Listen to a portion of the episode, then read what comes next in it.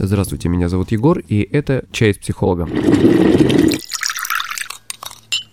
В этом выпуске я расскажу о том, что такое вегетососудистая дистония и панические атаки на самом деле, о том, как это бывает, когда у тебя приступ, расскажу о двух типах панических атак, о том, как это было у меня, что будет, если это не лечить, как это лечат неправильно и как это лечить правильно, а также как можно помочь самому себе.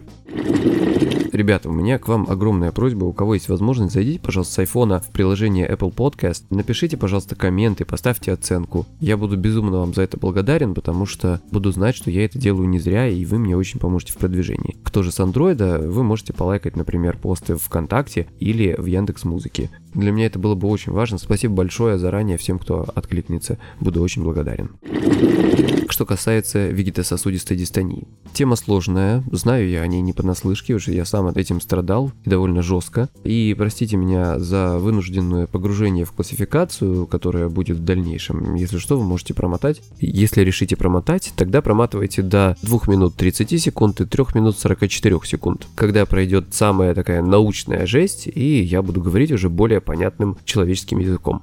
Но я постараюсь говорить все максимально простым, понятным языком, чтобы не грузить вас терминологией, но, к сожалению, мы вынуждены будем туда немножечко, чуть-чуть погрузиться. Итак, что же такое ВСД на самом деле? По сути дела, вегетососудистая дистония – это диагностическая помойка. То есть это все что угодно, что не поддается нормальной диагностике, вот все это туда сваливается. Все, что мы не определили, а мы напишем этому ВСД.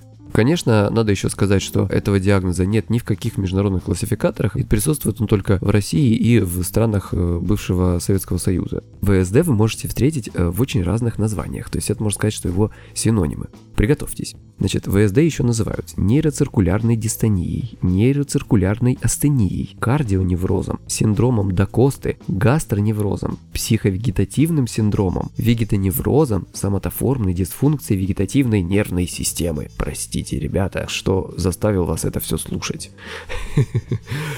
Что касается официальной классификации и официального названия, то максимально подходящее это в международном классификаторе болезней соматоформная дисфункция вегетативной нервной системы, код F45.3. Что такое понятным человеческим языком соматоформная дисфункция вегетативной нервной системы? Соматоформная означает телесная. Дисфункция, ну то есть расстройство вегетативной нервной системы, это расстройство той нервной системы, которая отвечает за регуляцию внутренних процессов в нашем организме, куда сознание не суется, и слава богу. Что же написано в международном классификаторе болезней, каким является для него это заболевание? Позволю себе процитировать кусочек и также его переведу. Симптоматика, предъявляемая пациентам, подобна той, которая возникает при повреждении органов или систем органов, преимущественно или полностью контролируемых вегетативной нервной системой, то есть сердечно-сосудистой, желудочно-кишечной, дыхательной и мочеполовой систем. Симптомы обычно бывают двух типов, ни один из которых не указывает на нарушение конкретного органа или системы.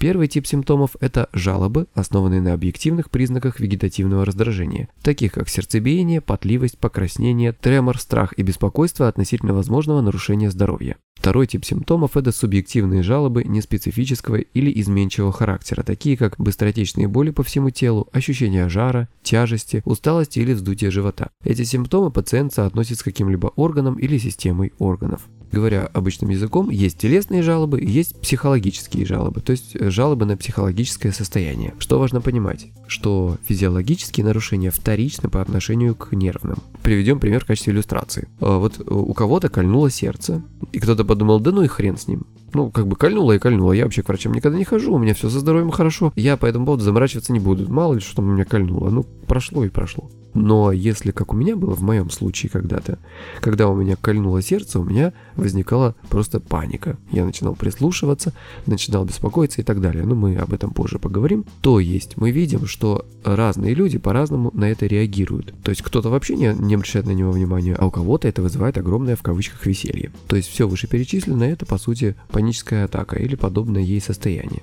Самое главное, те, с кем случались подобные панические атаки, совершенно не сумасшедшие, они даже очень нормальные люди. Их психика просто перенапряглась и дала сбой. Таких людей просто миллионы, и эти люди везде. Это обычные люди, как мы с вами. Здесь речь совершенно не идет ни о каких психических расстройствах. Это важно.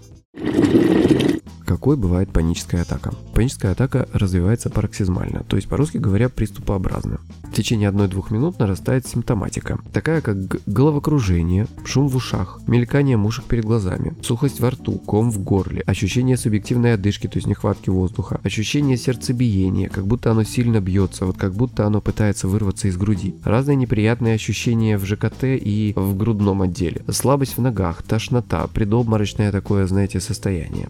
Нередко у человека бывает тревожно-фобическая симптоматика. Это вот подобные симптомы вышеперечисленным, но в разных степенях тяжести, так скажем. То есть это все как паровой котел. Копится, копится, копится, и в определенный момент эта напряженность прорывается вот в такую паническую атаку, о которой я вот выше рассказывал. Ощущение в течение одной-двух минут, что ты вот сейчас умрешь. Это состояние, когда на тебя одновременно накатывают вот все вот эти тяжелые симптомы. Вот это вот тебе не хватает воздуха, у тебя ощущение, что бьется сердце, как будто оно вырывается из груди, ты начинаешь к этому прислушиваться. Ну, в общем, это действительно паника.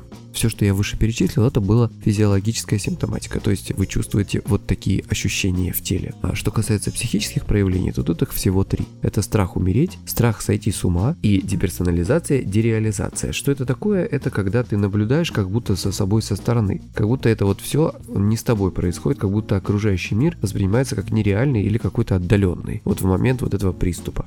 Соответственно, мы отсюда можем вытащить два типа панических атак. Это ипохондрический тип и фобический тип. Ипохондрический это когда ты боишься умереть, когда ты боишься, что тебе станет настолько плохо, что вот этот приступ приведет тебя к смерти. И второй это фобический, это когда ты боишься определенных ситуаций. Например, выходить из дома, ты боишься, что тебе а, станет где-то плохо, что ты сойдешь с ума и будешь делать какие-то антисоциальные действия, что ты будешь выглядеть э, глупо, что ты будешь как-то себя неправильно, неадекватно вести, что над тобой будет смеяться. Вот это такой второй тип.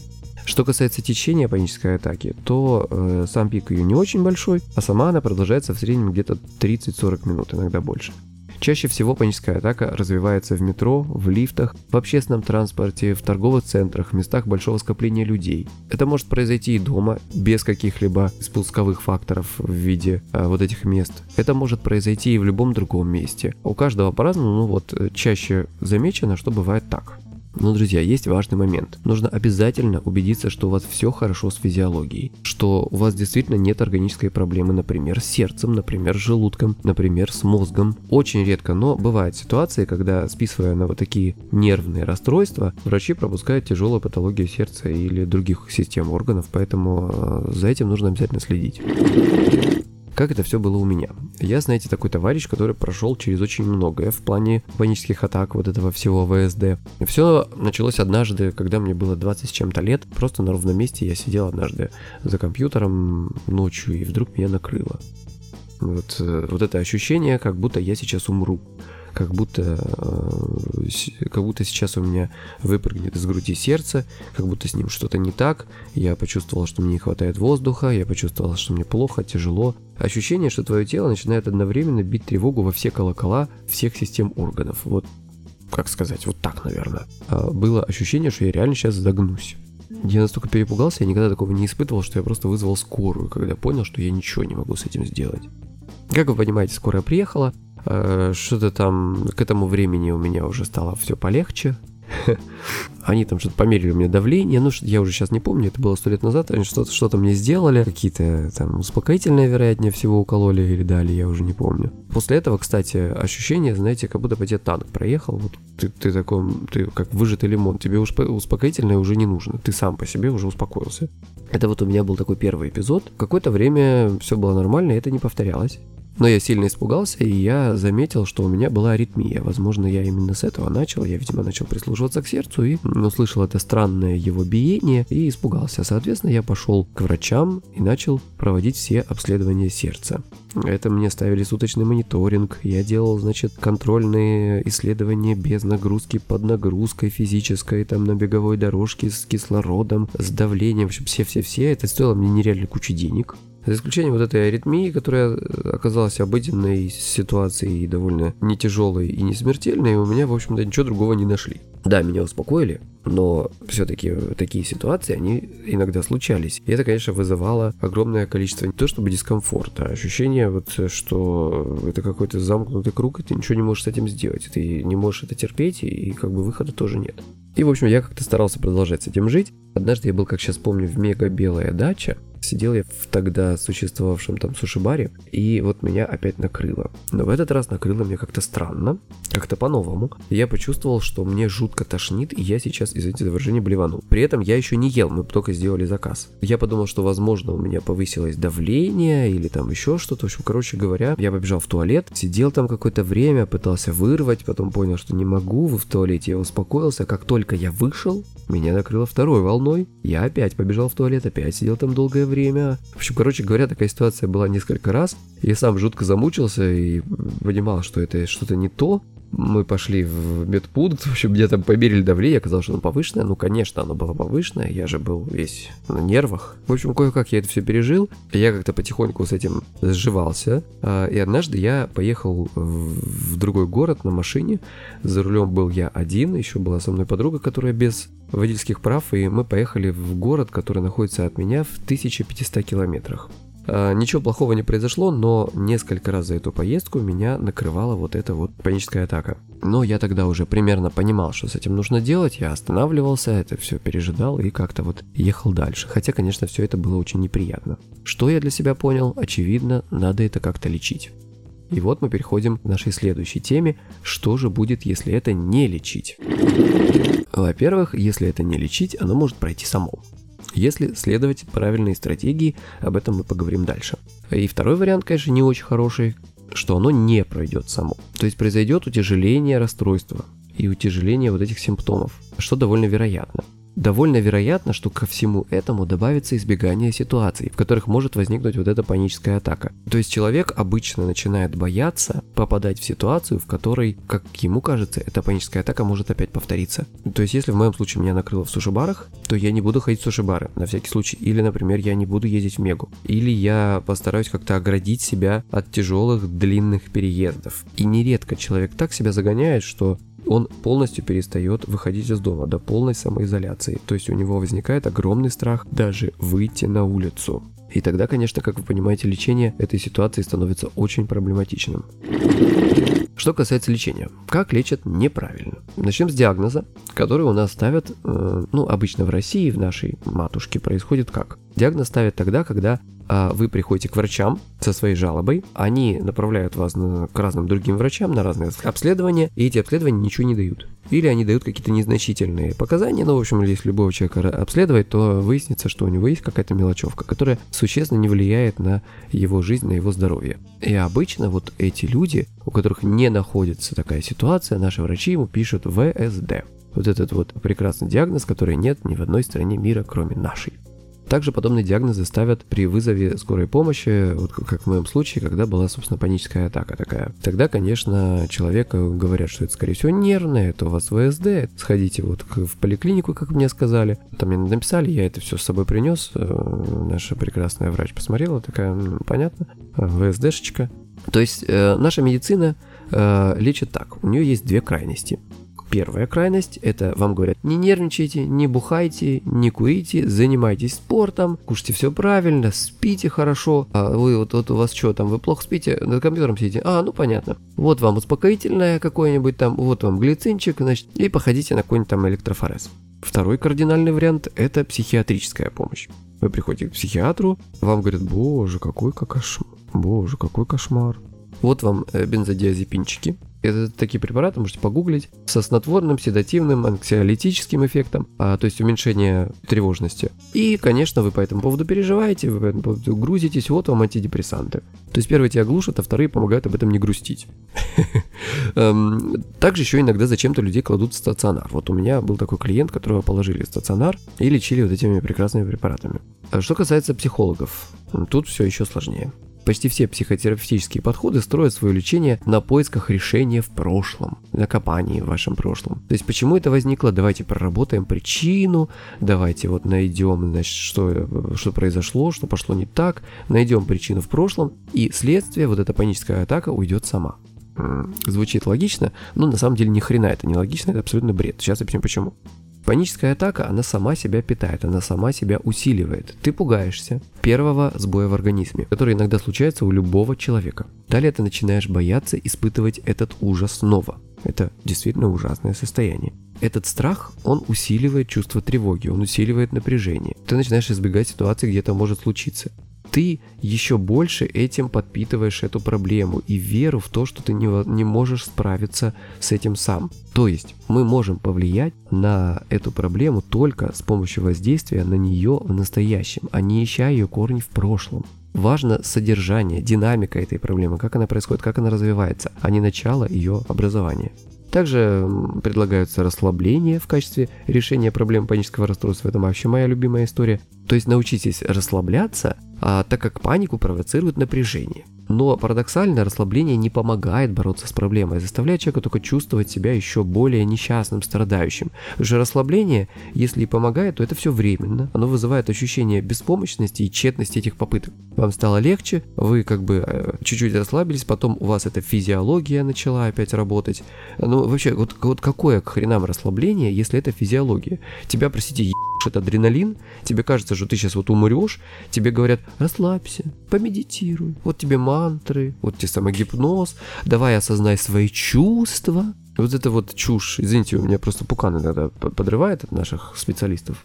Друзья, основная идея вот в чем. Чтобы научиться справляться со своими страданиями, человек не должен от них уклоняться. Кто защищается от страха, никогда не научится им управлять. И, соответственно, терапия с помощью снятия тревожности лекарственными препаратами, она тормозит этот процесс. Ты не можешь взаимодействовать вот с этой вот своей проблемой. Ты не можешь встретиться с ней лицом к лицу, побороться с ней, потому что ты ее глушишь. То есть подавление этой тревоги, а не столкновение с ней, вызывает еще больше утекчения этой проблемы. Как это лечит правильно? Есть два родственных вида терапии, которые признаны во всем мире как самые результативные являющиеся так называемым золотым стандартом в лечении таких проблем. Когнитивно-поведенческая психотерапия, я уже о ней не раз рассказывал, а она достигает эффекта с помощью, ну, очень грубо говоря, осознания и переучивания психики на здоровые реакции. Второй вид терапии – это краткосрочная стратегическая психотерапия. Она достигает эффекта за счет специальных стратегем, которые автоматически блокируют это вот неправильные дисфункциональные реакции психики. Это делается с помощью несложных заданий, которые даются человеку на дом. При этом резкое облегчение симптомов и снижение числа панических атак наблюдается уже с первой, а максимум второй встречи. То есть само лечение происходит сильно быстрее и легче, чем при методе когнитивно-поведенческой психотерапии, о котором вот я говорил выше. Оба метода в России не очень часто встречаются. Первый встречается чаще когнитивно-поведенческая психотерапия, а второй, который более результативный, встречается совсем редко. Ну вот я им, например, занимаюсь. Тем не менее, вы сами можете себе помочь. Как помочь себе самому? Среди паникующих товарищей, которым в свое время был я, наблюдаются совершенно одинаковые предпринятые попытки решения. Это когда вы чувствуете паническую атаку, вы пытаетесь что-то с этим сделать. И обычно вот люди, которые сталкиваются с этой проблемой, делают одно и то же. Значит, это три вида попыток. Первый – это попытка избегать или уклоняться от ситуаций, в которых может быть паническая атака, я выше об этом говорил. Второе – это поиск помощи и защиты. Сходи со мной, пожалуйста, иногда под каким-то предлогом, иногда прямо говорят, что мне плохо, там, если что, ты мне можешь помочь, если я там в обморок брякнусь. И третье – это попытки держать под контролем свои психофизиологические реакции. То есть, если человек, сталкиваясь с угрожающими ситуациями, будет использовать вот эти вышеперечисленные попытки решения проблем, а избегать, просить о помощи, контролировать симптоматику, то паническое расстройство ему гарантировано. Как же себе помочь? Друзья, не избегайте. Вы сами ухудшаете свою ситуацию тем, что вы избегаете. Сначала вам, конечно, кажется, что легче. Вы не пошли и не пережили этот вот тяжелый кризис. Но потом в результате вы поймете, и вам станет тяжелее, что вы как бы расписываетесь в своей собственной беспомощности, в неспособности это преодолеть. Второе. Не контролируйте физиологию. Это все равно, во-первых, невозможно. Просто попытайтесь переждать этот приступ. Третье. Не ищите помощи. Этим вы как бы расписываетесь в своей собственной неспособности самому преодолеть эту проблему одному. Вам обязательно нужен кто-то. Вы становитесь как бы неполноценным человеком при этом. Вы не можете один выйти из дома, вы не можете один сделать элементарное дело, которое доступно любому другому человеку. И четвертое, что довольно часто встречается, не говорите об этой проблеме с другими людьми, за исключением, конечно, специалистов. Почему? Потому что вы обогащаете свое расстройство. Знаете, это когда ты рассказываешь какому-нибудь своему близкому человеку, а он тебе говорит, слушай, так у меня же у подруги свекровь с этим вот в больницу-то попала, представляешь, в психушке лежала, вообще там ее бедную еле откачали, там она на наркоте сидела. Или другая история, например. Ой, да это все от нервов, что ты паришься. Да расслабься, ты все будет нормально. Сходи там в отпуск, поспи, все пройдет. Понимаете, когда обесценивают вот это ваше состояние и думают, что это все чушь какая-то. Или вот еще вариант. Да это молодежь жиру бесится. В наше время вообще такого не было. В наше время не было времени паниковать. Мы пахали сутками, блин, они тут со своими компьютерами, со своими айфонами, вот это вот. Ну, в общем, вы знаете всю эту ситуацию. Можете сами себе представить, что вам родные могут в такой ситуации сказать. В общем, друзья, лучший способ – идите к правильному психологу. Это совсем небольшие деньги. Здоровье и время счастливой жизни важнее. Несмотря на то, что это лечится очень хорошо, люди долго не обращаются за помощью и часто приходят уже с присоединенной к этому всему депрессией.